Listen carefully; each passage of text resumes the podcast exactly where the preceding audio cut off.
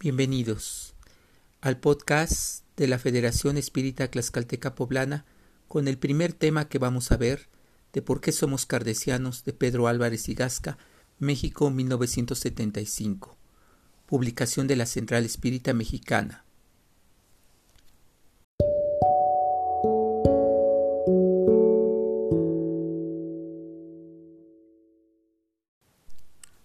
Durante el desarrollo de la primera conferencia regional de CEPA en México se planteó la siguiente interrogación. ¿Deben los espiritistas cardesianos concretarse al estudio exclusivo de las obras del maestro Kardec? La respuesta fue obvia e inmediata. Los espiritistas cardesianos no deben concretarse al estudio del conocimiento de la obra del ilustre codificador de las doctrinas filosóficas y morales del espiritismo moderno. Si bien su conocimiento es básico, indispensable y debe tener siempre el primer lugar. Las limitaciones del tiempo y la urgencia de realizar los trabajos programados impidieron por el momento realizar un comentario más amplio, considerando, sin embargo, que la interrogante propuesta encierra cuestiones de interés vital para todos los espiritistas. Dedicamos esta línea a una ampliación del tema que nos permite aclarar debidamente los conceptos. Concretándose al estudio exclusivo de la doctrina cardesiana, el espiritismo no podría apreciarla debidamente, pues le faltaría puntos de comparación, tampoco podría comprender qué lugar ocupa esa doctrina en el panorama de los conocimientos humanos. Por otra parte, no conocería los argumentos de los enemigos actuales. El maestro Kardec refuta sólidamente a los de su época, que tratan de contradecir esas doctrinas, desvirtuándolas o restándoles importancia y algunos de los cuales se encuentran evocados en las mismas filas del espiritismo.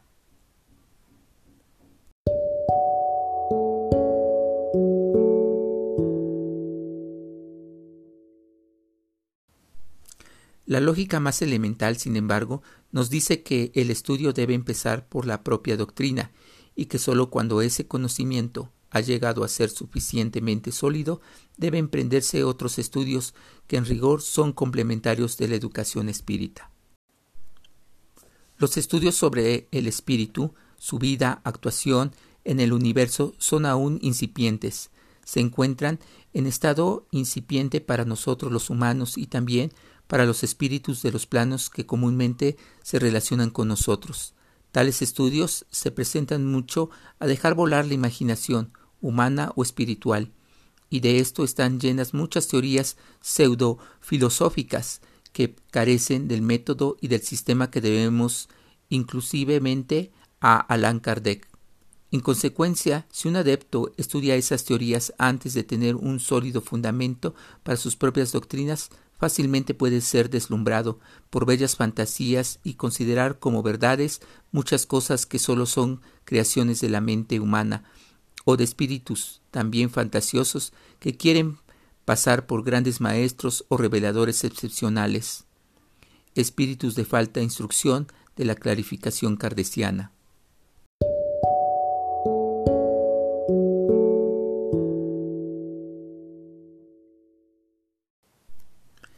Entendemos que la educación espírita abarca tres aspectos esenciales. Inciso A, educación intelectual, conocimiento. Inciso B, educación técnica, manejo del fenómeno. Inciso C, educación moral, conducta. En esta ocasión nos estamos refiriendo únicamente al primero de estos aspectos. Es bastante complejo y puede subdividirse a su vez en los siguientes puntos. Inciso A, conocimiento sólido de la doctrina cardesiana. Inciso B, conocimiento de las obras característico científico, filosófico y moral hechas en torno a la codificación cardesiana de Gabriel Delaine, León Denis, Diolindo Amorim, etc. Inciso C. Obras de investigación científica producidas por hombres de ciencia en diversas partes del mundo. Mencionaremos solo algunos a guía de ejemplo.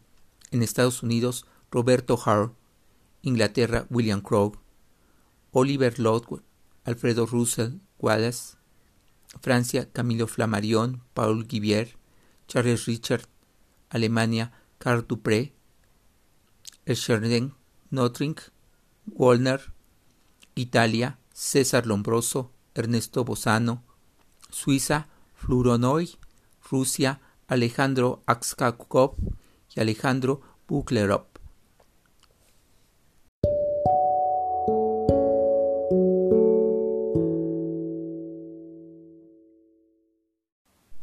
Inciso D. Obras de temas espíritas escritas por autores no espíritas. Inciso E. Obras que atacan el espiritismo desde diversos puntos de vista. Inciso F. Escuelas afines o semejantes al espiritismo. Inciso G. Cultura general, ciencia, filosofía, artes, etc.